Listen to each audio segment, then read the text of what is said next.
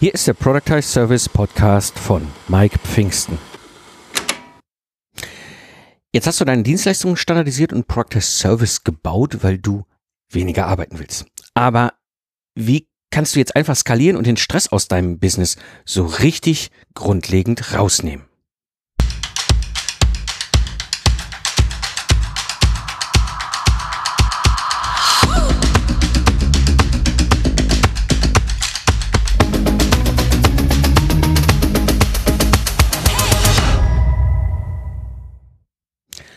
Hallo Freiberufler, hallo Independent Professionals. Am Mikrofon ist wieder Mike Pfingsten, dein Mentor und Gründer der Project Service Mastermind.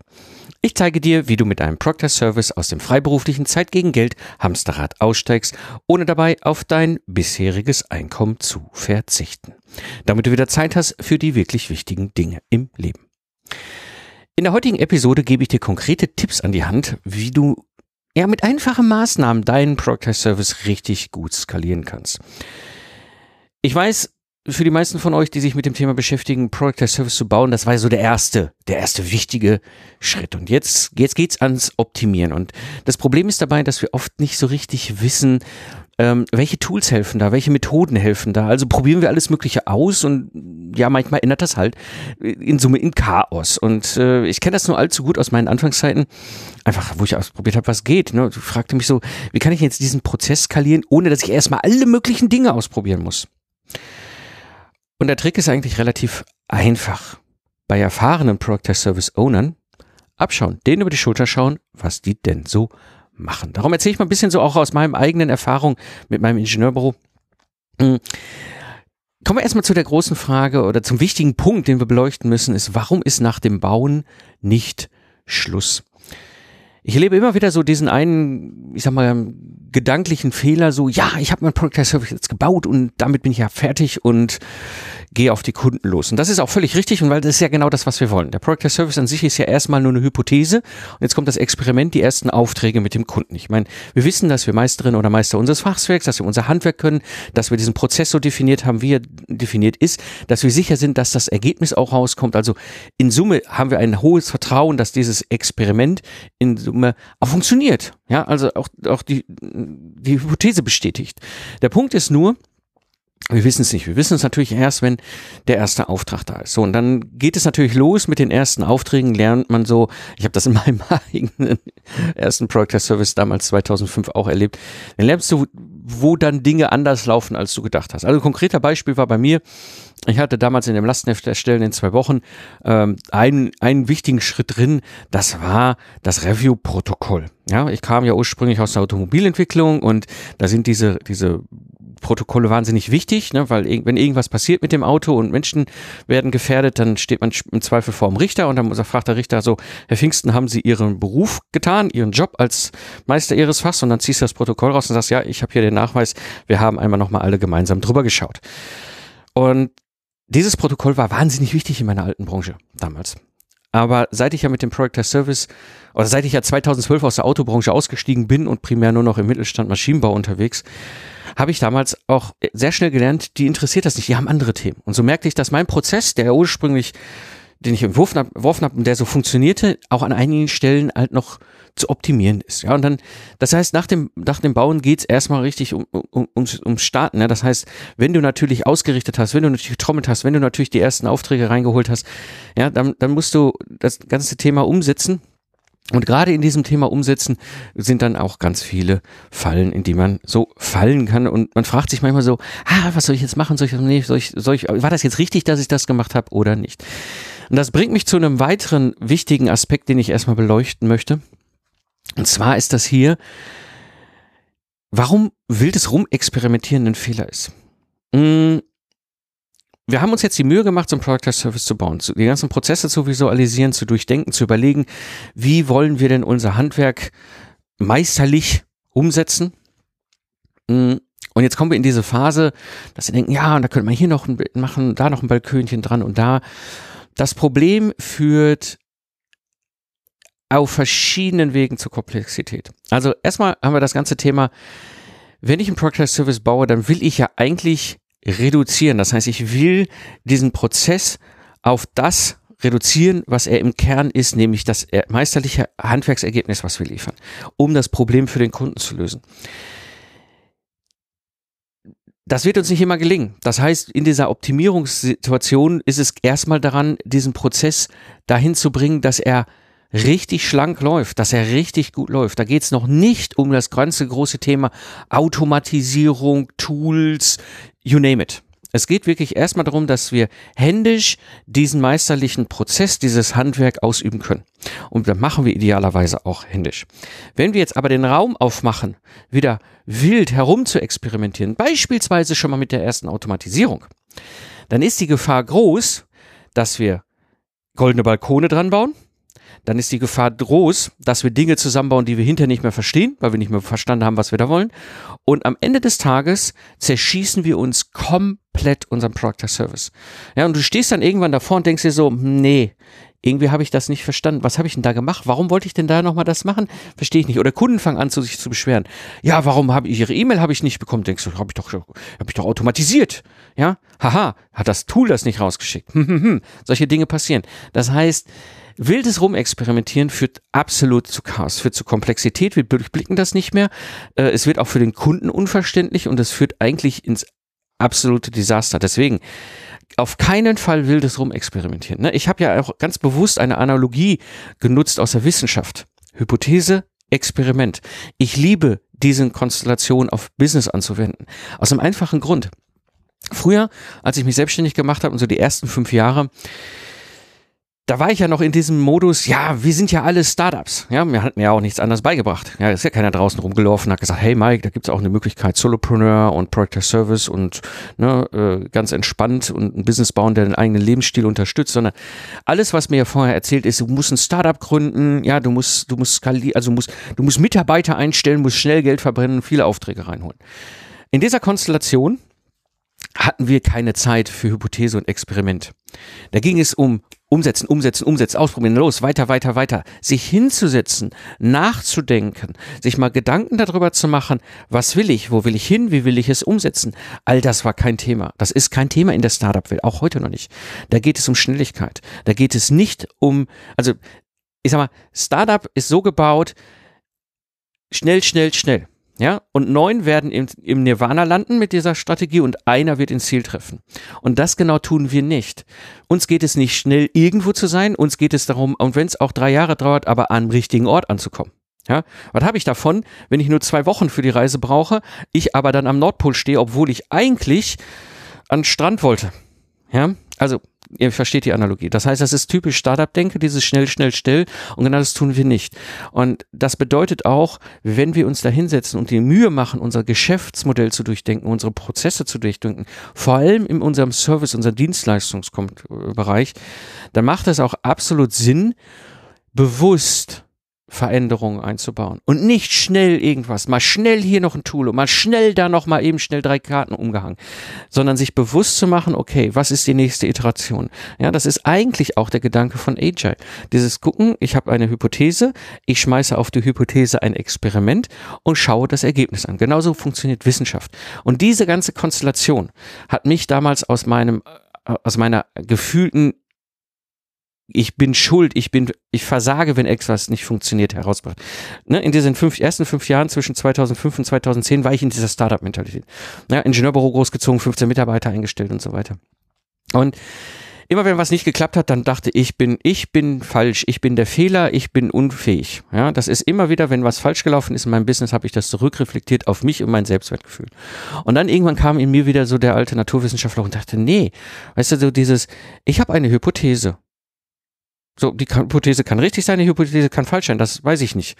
Ja, und dann schmeiße ich da einfach ein Experiment drauf und dann guckt das Experiment, ob die Hypothese richtig ist oder ob sie falsch ist oder vielleicht Teile richtig, Teile falsch. Aber im Zweifel, wenn die ganze Hypothese falsch ist, ist die Hypothese falsch und nicht der Mike schlecht. Ja, und das ist so, äh, oder schlechter Unternehmer. Also das ist so dieses, dieses Hypothese-Experiment-Ding. Und das müssen wir unbedingt, unbedingt auch, gerade wenn wir gerade fertig sind mit Bauen, immer weiter behalten, diese Denke. Ja, zu gucken, okay, ich habe jetzt hier eine Kleinigkeit, die ich verändern kann. Okay, macht das Sinn? Ja, wie könnte diese Hypothese gestaltet sein? Was könnte ein Experiment sein, um diese Hypothese zu belegen oder zu widerlegen. Ja, weil auch widerlegen ist Erkenntnisgewinn. Ja, auch ganz wichtig, klassisch Naturwissenschaft. Und äh, das bedeutet, wir müssen hier Schritt für Schritt iterativ behutsam vorgehen. Denn eins kann ich dir sagen, das weiß ich aus meiner eigenen Erfahrung, das sehe ich auch bei dem Member der Project Service Mastermind. Wenn du ein Project Service gebaut hast, dann hast du einen Diamanten in der Hand. Das Ding kann richtig, richtig wertvoll werden für dich. Für dich, für dein, für, es ist, es ist ein, ein, ein System, es ist ein Geschäftsmodell, es ist ein digitales Geschäftsmodell für Freiberufler, was dir ermöglicht, dass der Business dein Lebensstandard unterstützt und nicht du die ganze Zeit für den Business da sein muss. Ja? Und äh, das bedeutet, wir müssen da sehr ganz bewusst behutsam mit vorgehen und gucken, was wir machen.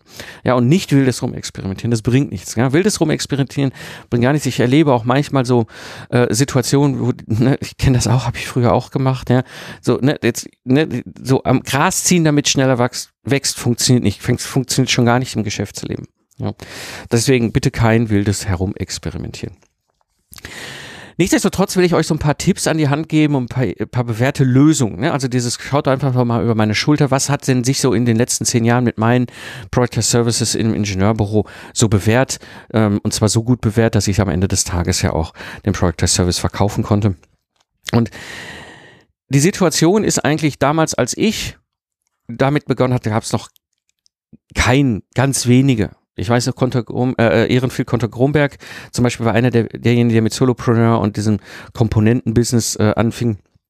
Äh, wo es so, so, so die ersten Ideen gab, ja, aber so richtig, richtig mir helfen, Prozesse ne, mit, mit Tools und Methoden sauber zu skalieren, da war wenig bisher damals vorhanden. Und ich erinnere mich noch gut so an die erste Situation, als ich mein erstes Kalendertool ein ähm, gebaut habe. Und das bringt mich so zum, zu, dem, zu dem ersten Tooltip, was ich habe. Ne? Also wir haben ja im Project Service im Grunde drei verschiedene ähm, Prozesse. Das ist der Sales-Prozess, das ist der Service-Prozess und das ist äh, der Follow-up-Prozess. Und das bedeutet, ich habe jetzt mal so aus den verschiedenen äh, Prozessen mal so ein paar Tipps rausgeholt, die bei mir gut funktioniert haben im Ingenieurbüro, die bei mir heute gut funktionieren in der Project Service Mastermind.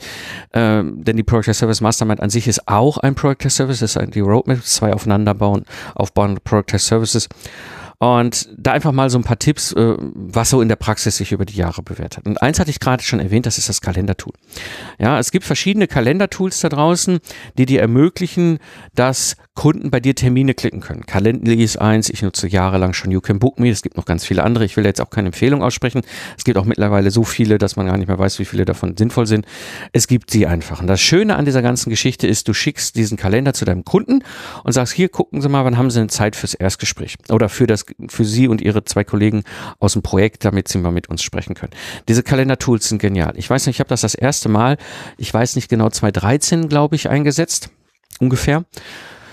Und ich fühlte mich total nervös. Weißt du, ich hatte damals Hilti als, als äh, Kunde, habe dort ein, das Mentoring im Systems Engineering, das war mein zweiter Project Service es war alles noch in so einer Vorstufe, es war alles noch nicht da, was ich heute Project as Service nennen würde, aber es hatte schon so die ersten Ansätze von Standardisierung, es hatte die ersten Ansätze von, es hatte Festpreis, also das war damals schon klar.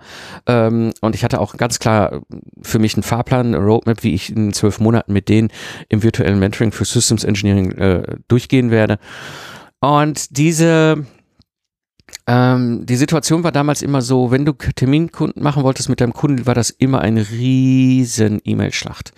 Ja, du, du hast einem Kunden geschrieben so, hey, wie sieht's aus? Guck mal hier an dem Tag um so und so viel Uhr, an dem Tag um so und so viel Uhr könnte. Dann kam die E-Mail zurück. Ja, wir können an beiden Tagen nicht, oder beiden Uhrzeiten nicht, aber wie wär's denn an dem Tag mit der Uhrzeit? An dem Tag mit der Uhrzeit? Dann schreibst du zurück, ja, nee, da geht's nicht, aber da vielleicht eine Stunde später. Das war ein riesen E-Mail-Ping-Pong.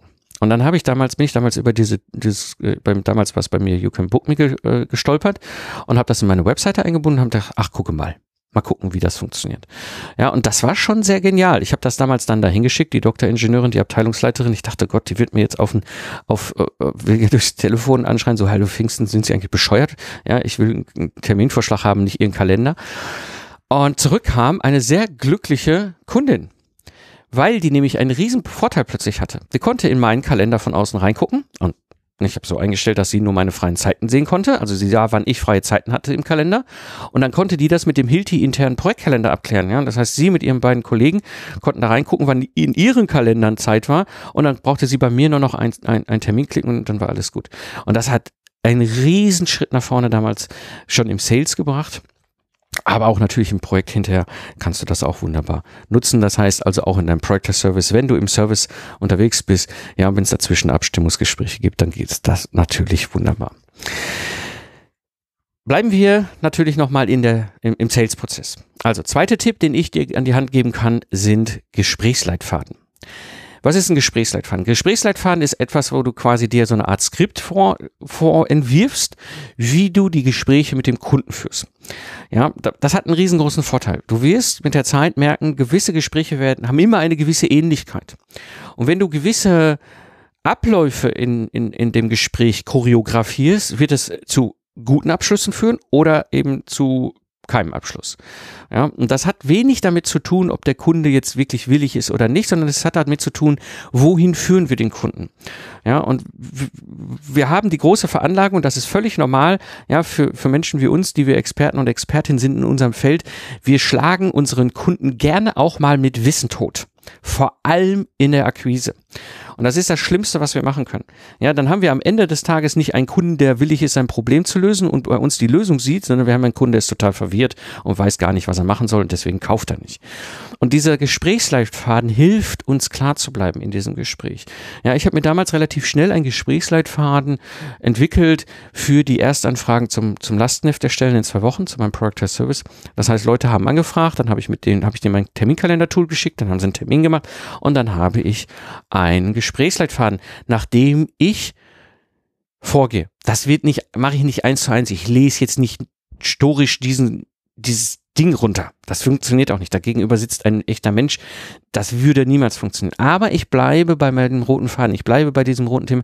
Ich passe auf. Ich habe auch sogar Bemerkungen drin gehabt, an welchen Stellen ich einfach nur mal die Klappe halte. Ja, weil ich weiß, ich würde, wenn das, wenn die Antwort, also wenn die Antwort auf diese Frage kommt, könnte ich sofort losrattern mit wow, Wahnsinn, wie viel Wissen. Aber das ist Quatsch, das brachte nach gar keinen Sinn. Ich muss die Klappe halten. Ja, und dann stand da bei mir in meinem Gesprächsleitfaden drin, Klappe halten. Ja, habe ich natürlich nicht vorgelesen, sondern habe dann immer geschmunzelt, wenn ich es gelesen habe, habe die Klappe gehalten. Und die Kunden waren glücklich, weil der, die, der Mike hat die Klappe gehalten. Ja, also deswegen, mh, mm, das kann ich dir sehr empfehlen, diese, diese Gesprächsskripte zu machen. Ich habe das jetzt auch in der Project Service Mastermind. Das heißt, da ist es ja so, ähm, da kommt man nicht so ohne weiteres rein. Ähm, Geld ist das eine, das andere ist aber eben halt der Bewerbungsprozess. Und äh, da ist eben halt auch ja ein, ein Gespräch, ja ein, ein Erstgespräch, wo wir miteinander abklären, passt du zu uns, passen wir zu dir, ja, weil ich will wichtig, mir ist es wichtig, dass die richtigen Menschen da zusammen sind im richtigen Mindset, die diese Sachen umsetzen wollen, ja, und wirklich dran dran sind. Und ähm, auch da, in diesem Gespräch, habe ich natürlich einen Gesprächsleitfaden. Das heißt, ich habe so grob zwei Fragen plus noch zwei weitere Themenfelder, mit die ich durchgehen will. Natürlich hat mein Gegenüber auch Fragen. Ist ja logisch. Mit dem Lastenheft so, ist jetzt bei der Bewerbung für die PSM so. Natürlich läuft nicht jedes Gespräch gleich. Aber ich habe immer einen ganz klaren roten Faden, wo ich durchgehe und wo ich auch ungefähr merke, okay, wenn es in diese Richtung geht, dann passt es und wenn es in diese Richtung geht, dann passt es nicht. Das war beim Lastenheft auch so. Ja, wenn Kunden auf eine Frage anders geantwortet haben, als sie eigentlich normalerweise sein sollte, wusste ich genau, dem kann ich gar nichts verkaufen. Dann ist das Gespräch direkt abgebogen. Ich habe gar keine weiteren Fragen gesagt. Ah, ich glaube, das ist mit dem Lastenheft, das brauchen Sie nicht. Ja, ähm, habe ich sogar in den vier Jahren mit der PSM auch zweimal gehabt bei Bewerbung ja, wo ich gesagt habe, so, hm, ich glaube, du hast noch ganz andere Baustellen in deinem Business. Wenn du die gelöst hast, dann gerne, aber ich glaube, das ist wichtiger, ja, ähm, dass du das Thema erstmal löst, bevor du bei uns dazu kommst. Also diese, du kannst diese, dieses, dieses, dieses Skript, diesen Gesprächsleitfaden extrem gut nutzen und du kannst ihn auch weiterentwickeln. Ja, also ich weiß sehr gut zum Beispiel, der Benjamin und der Fabian machen das auch. Die entwickeln das immer weiter und die wickeln, die haben auch mittlerweile so richtige, ja, wie so Art Muster, die die nutzen und wissen genau, wie die Kunden drauf triggern, je nachdem, welche Art Kunde sie da vor sich haben. Also Tipp Nummer zwei, ein Gesprächsskript, ein, ein Gesprächsleitfaden. Tipp Nummer drei in der Sale, im Sales-Prozess ist eine Angebotsvorlage. Ja, also das ist etwas, was ich dir dringendst ans Herz legen kann. Wenn du schon ein Product Service hast, dann hast du ja sehr viel auch für dich klar, was standardisiert ist, was das Ergebnis ist, wie der Ablauf ist und so weiter. Dann kannst du das einmal in ein Angebot schreiben und nie, nie wieder neu schreiben. Das Schöne ist, das funktioniert. Ja, also bei mir ist es zum Beispiel ganz konkret so, ja, meine Deutschlehrerin hat es erfolgreich geschafft, in der Mittelstufe mir das Thema Deutsch komplett also auszutreiben. Ja, meine eigene Muttersprache. Ja, meine Mutter war, meine eigene Mutter war verzweifelt. Ja, der Kerl bringt in Französisch eine zweite zurück, in Englisch eine drei und in Deutsch eine sechs. Wie geht das? Ja, in der achten Klasse hatte ich dann einen anderen Deutschlehrer, war ich plötzlich dann auf drei. Also, ne, aber da war es schon, das Kind war im Brunnen gefallen. Und ähm, das Ergebnis ist, ich Klar kann ich Deutsch, ich habe auch Bücher geschrieben und ne, alles Mögliche, aber ich sehe meine eigenen grammatikalischen oder meine eigenen Rechtschreibfehler nicht mehr. Ich habe da einfach keine Lust, nochmal hinzugucken. Ja, das heißt, Angebote waren für mich also so die ersten Jahre im Ingenieurbüro so, oh, hoffentlich nicht, nicht allzu viele Rechtschreibfehler da drin. Ja, und so. Und jetzt plötzlich hatte ich ein, habe ich ein standardisiertes Angebot. Das ist immer das gleiche Angebot, was ich rausschicke, wenn ein Kunde ein Lastenheft erstellen wollen. Und äh, das Schöne ist, dass du über die Zeit kannst du es immer weiter optimieren. Dann findest du noch hier einen Kommafehler und da musst du vielleicht noch mal ein Sätzchen anders schreiben. Ja, irgendwann kamen Kunden, können sie das in Englisch haben. Dann habe ich das Ding einfach eins zu eins auf Englisch übersetzt. Hatte ich plötzlich zwei gleiche standardisierte Angebote. Ja, ähm, die ich als Vorlage nutzen konnte. Und am Ende des Tages, und das war das, das, das war ein riesengroßer Mehrwert, ich habe oben einfach nur noch die Kundenadressen ausgetauscht. Ich musste gar nicht viel mehr tun. Ich musste nur noch die Kundenadressen austauschen, rausschicken, fertig. Ja, also quasi Tipp Nummer drei. Ähm, entwickel dir eine Angebotsvorlage. Und Tipp Nummer vier sind Spielregeln. Und zwar Spielregeln, da gehe ich in der Project Service Mastermind im Detail darauf ein. Ähm, Spielregeln helfen, Klarheit, für Klarheit zu sorgen, für den Kunden, aber auch für uns. Ja, das heißt, wir entwickeln Spielregeln für unseren Project Service, wie wir mit den Kunden zusammenarbeiten. Das ist ein wichtiges Element, was ich aber vorne im Sales-Prozess immer bewusst anspreche. Ja, ich hatte damals äh, drei Spielregeln beim Lastenheft erstellen. Äh, wer da ist, ist da. Wer nicht da ist, stimmt zu. Ja, das ging da vor allem um den Kickoff-Workshop. Ja, weil ich hatte so ein paar Spezies, die kamen am Ende immer noch mit einem Review-Workshop dazu und wollten noch tausend Sachen reinhaben. Da konnte ich mal sagen, ist ja schön, Herr Dr. Malumaya Schmitz. Aber Sie waren vor einer Woche beim Kickoff nicht dabei. Ich notiere das gerne, aber in diesem Release vom Lastenheft kommt es gerne nicht mehr rein. Dann kriegen die den roten Kopf und gehen wieder raus aus dem Meeting. Also, ne, wer nicht da ist, äh, stimmt zu. So, ähm, also wer da ist, der und wer nicht da ist, stimmt zu. Das ist die erste wichtig, wichtige Regel. Ähm, die zweite wichtige Regel, die ich beim Lastenhefterstellenservice hatte, ist, keine Rückmeldung ist Zustimmung. Ja, das heißt, wenn ich zwischendurch Dinge schicke zu meinem Kunden, so, hey, äh, was ist damit, das verstehe ich nicht, soll ich das so und so reinschreiben, ist das okay? Ja, oder hier ist eine Lücke, soll ich da eine Bemerkung reinschreiben oder habt ihr noch Inhalt für mich? Ja, dann habe ich das immer so formuliert, dass der Kunde im Zweifel, wenn er nicht reagiert, genau das, was ich dann reingeschrieben habe, übernimmt. Ja, das hat, im ersten Moment hört sich das komisch an, weil du denkst, du setzt den Kunden so unter Druck. Ich habe so viele Kunden in der Industrie, haben wahnsinnig wenig Zeit. Ja, und dann schicke ich den da hin und sage, hey, ich habe hier eine Lücke gefunden, ich habe da auch keinen weiteren Inhalt gefunden hier im Lastenheft zu dem Thema. Ich glaube, da habt ihr noch gar nichts, ich bin da ziemlich sicher. Ich schreibe einfach mal rein, wenn es okay ist für euch. Ähm, hierzu müssen wir noch einen Workshop machen, wird beim nächsten Release-Stand äh, dann aufgefüllt. So, wenn die mir nicht antworten, dann war klar, ne, keine Rückmeldung ist Zustimmung. Also habe ich das dann so gelassen. Fand die super. Ja, ich hatte einen Kundenauftrag mal 2016, glaube ich, war das, bin mir nicht mehr sicher, also in der Größenordnung. Ähm, da ist den aus Versehen äh, zeitgleich, die zwei Wochen parallel zum Lastenheft, was sie brauchten für ihre Fertigungsanlage, brauchten sie eine ISO-Rezertifizierung für den gesamten Betrieb. Ja, das heißt, ja, also wenn man ganz ehrlich ist, Priorisierung, ne, was ist wichtiger? ISO, ja, keine ISO fährt kein LKW mehr vom Hof, kein Lastenheft, hm, naja, gut, dann hast du es halt später. Ja, so, trotz alledem haben sie beides parallel hingekriegt, weil es ihnen wichtig war und sie dieses Spielregel hatten. Und es war ein paar Mal wirklich so, dass ich keine Rückmeldung bekommen habe und der Gegenüber sagte, genau deswegen, ich wusste einfach, ich muss nicht auf die E-Mail antworten. Wir sind uns ja klar. Also Spielregeln ist ganz wichtig, ne? Und äh, die dritte Spielregel, die ich hatte, ist die Zeit tickt. Das heißt, wir gehen den Prozess von vorne durch und die Zeit tickt. Ich habe ganz klare Timeboxen für die verschiedenen Phasen in meinem Prozess und es gibt keinen Rückwärts. Und wenn da die, die, die Zeit abgelaufen ist, dann ist auch Schluss mit der, mit dem, mit der Phase. Und das habe ich im Sales vorne kommuniziert. Ja, und am Anfang hatte ich mir, habe ich riesig Angst davor gehabt, äh, bei den ersten zwei, drei Anfragen. Und dann hatte ich die erste Anfrage und da sagte ein Kunde zu mir, boah, endlich mal mit Profis. Ne? Und seitdem habe ich das immer getan. Das Schöne ist dabei, und das ist das Wichtige, Leute, die diese Spielregeln doof finden, die wollen gar nicht mit dir zusammenspielen. Ne? Willst ja auch nicht. Also bist du gleich die ganzen letzten Kunden los in der Anfrage. Das mal so die ersten vier Tipps so im Sales-Prozess. Und jetzt haben wir natürlich noch den Service-Prozess. Also im Service-Prozess gibt es natürlich einen ganz wesentlichen Teil. Schau, dass du ein Onboarding hast und zwar ein standardisiertes Onboarding. Und das ist egal, ob du ein Productized Service hast, dieses One-Trick-Pony, dieses äh, in a day, ja, also ne, Lastneft in zwei Wochen oder so als Beispiel, ähm, oder ob du Mentoring hast, ja, wo du quasi über zwölf Monate ein, ein Team einem, eines Kunden als Mentor oder Mentorin begleitest oder ob du ein Product as Service in Form einer Membership hast, wo du eine Roadmap hast und in eine Spreche, eine Gruppe ähm, von Gleichgesinnten zusammenstellst, die gemeinsam auf einer Reise sind.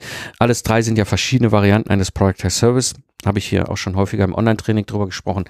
Und ähm, bei allen hast du in irgendeiner Form ein Onboarding. Das macht total Sinn. Ja, das kann kürzer oder äh, länger sein. Das kann bei den ganz kurzen, ich nenne die immer so liebevoll One-Trick-Ponies oder, oder in a day, ja, ähm, da, das, das Onboarding beim Lastenheft erstellen war relativ überschaubar. Ja, ich habe denen zwei, drei Unterlagen geschickt, eine Checkliste geschickt ähm, und damit wussten, hatten die alles parat, die wussten, wen sie einladen mussten, die wussten, was sie vorher einen Technikcheck machen mussten, damit wir diesen ganzen Workshop dann auch damals 2015, ne, Remote-Workshop haben wir damals schon gehalten, habe ich damals schon moderiert, ist völlig normal für mich. Aber dafür muss ich sicher sein, dass gegenüber beim Kunden die Technik stimmt. All diese ganzen Dinge bis hin, ich habe natürlich im Mentoring für die Systemingenieure ein ganz anderes Onboarding eingeplant. Ja, da habe ich ein ganzes Team beim Kunden, was ich begleite. Also Tipp Nummer fünf, ja, gerade jetzt sind wir hier in der im Servicephase. Tipp Nummer fünf, Onboarding. Da kannst du sehr viel skalieren, ja, und da kannst du sehr viel auch sehr schnell äh, auf einen Stand bringen. Ähm, ein ganz großer, unterschätzter Punkt ist, und das ist Tipp Nummer sechs hier, ähm, Checklisten. Erstelle dir Checklisten und zwar zu jedem Klimbim. Ja, hört sich komisch an. Weiß ich, denkst du, habe ich ja hinter so einen riesen Blumenstrauß an Checklisten. Habe ich auch bei meinem Lastenheft erstellen Project Service. Als ich das jetzt gerade äh, verkauft habe und übergeben habe an den Björn, da ist, da sind nicht nur Vorlagen drin, da sind nicht nur kleine How-to-Videos drin, wie das jeweiligen Sachen erklärt sind. Da ist nicht nur das große Bild des Project Service, der Prozess, diese Visualisierung drin.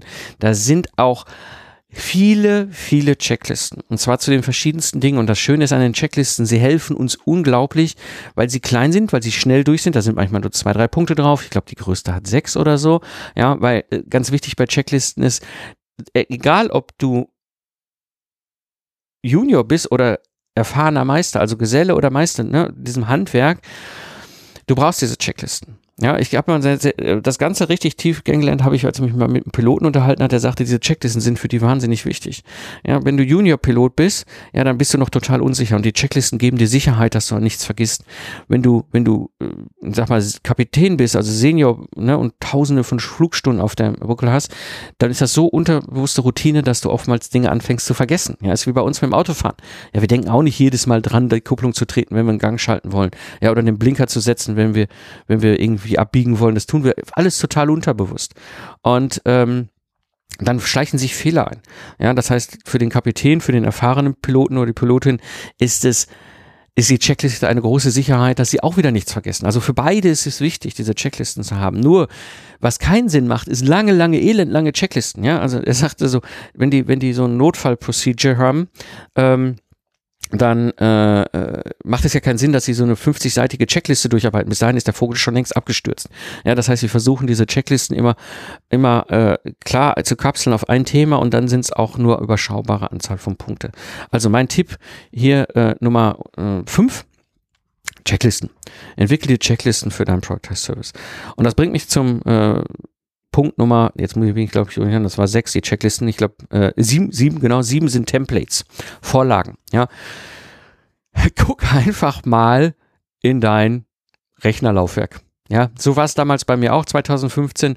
Dachte ich, ja, jetzt muss ich mal ein bisschen gucken, Templates und Vorlagen mal zusammenkramen, was ich da so habe. Und dann sah ich es. Word-Dokumente, Excel-Listen, PowerPoints, E-Mails, alles Mögliche Ich habe so viel gehabt, was ich jedes Mal neu entworfen habe oder irgendwo mal durch Zufall, ah, Moment, da hatte ich doch mal damals, wo war das denn noch mal? Ach, guck mal, das ist ja das, war das jetzt eigentlich das letzte oder war das eigentlich der Entwurfsstand oder äh, passte das eigentlich zu dem Projekt? So, und dann bin ich hingegangen, habe das mal alles mit so einem großen Besen auf einen Haufen gekehrt und habe diesen Haufen mal durch, äh, durchsortiert und habe festgestellt, ich habe zu ganz vielen Sachen schon längst irgendwelche Vorlagen entworfen. Ja, und habe dann angefangen, das Ganze dann mal äh, zu strukturieren und zu systematisieren eben und das Ganze in den Prozess einzuhängen. Und das hat wahnsinnig großen Schub gebracht. Das Skalieren an der Stelle ist extrem hoch. Also deswegen mein Tipp Nummer sieben, was ist eine bewährte Lösung zum Skalieren? Sammel alle deine ganzen Vorlagen ein und bau dir dadurch ein Set von Templates auf. Ja, und das bringt mich zum Tipp Nummer acht wenn es darum geht, zu skalieren und bewährte Lösungen in deinem Product Service zu nutzen, damit du weniger Stress hast und deutlich reduzieren kannst. Testimonials. Ja, und zwar im Follow-up-Prozess. Wir sind jetzt ganz am Ende. Der, der, der, wir haben dem Kunden die Leistung geliefert. Jetzt, jetzt macht es Sinn, nicht nur eine Rechnung zu stellen. Haha, da denken wir alle dran. Aber jetzt macht es auch Sinn, zum Beispiel Testimonials beim Kunden reinzuholen. Ja, das heißt, du kannst jetzt hingehen und dir einen Entwurf machen, wie du Testimonials ähm, von deinen Kunden erfragen kannst, so dass sie die dir auch geben. Das heißt, das kannst du auch standardisieren. Da kannst du eine Vorlage zum Beispiel bauen oder ein E-Mail-Template oder was auch immer, ja, was du dann nutzt, wenn das jetzt alles durch ist, dass du das zum Kunden schickst und dann entsprechend dann auch ein Feedback zurückkommst. Also, ne, Tipp Nummer 8, ähm, geh hin und entwickel dir äh, eine Vorlage für Testimonials in deinem Follow-up-Prozess, sodass der Kunde es einfach ist, dir ein Testimonial zu geben. Das Ergebnis, du wirst durch diese acht Wege, du wirst durch diese acht bewährten Lösungen definitiv deinen Stress reduzieren können. Und du wirst auch deutlich skalieren können, weil du dadurch auch schneller wirst mit deinem Product Service. Das heißt, du kannst dir dann überlegen, nehme ich mehr Aufträge an oder nutze ich eigentlich die Zeit für die Dinge, die mir wirklich wichtig sind im leben. Wenn dir der Podcast gefällt, würde ich mich natürlich über eine Bewertung sehr freuen. Geh jetzt in deine Podcast-App und schenke mir deine Bewertung. Wenn du gerade dabei bist, dann mach auch das Gleiche für deine anderen Liebling-Podcasts. Und wir Podcaster und Podcasterinnen freuen uns über jedes Feedback von dir. Das war die heutige Episode im Product Service Podcast. Ich bin Mike Pfingsten und danke dir fürs Zuhören. Lach viel und hab viel Spaß, was auch immer du gerade machst. Und so sage ich Tschüss und bis zum nächsten Mal.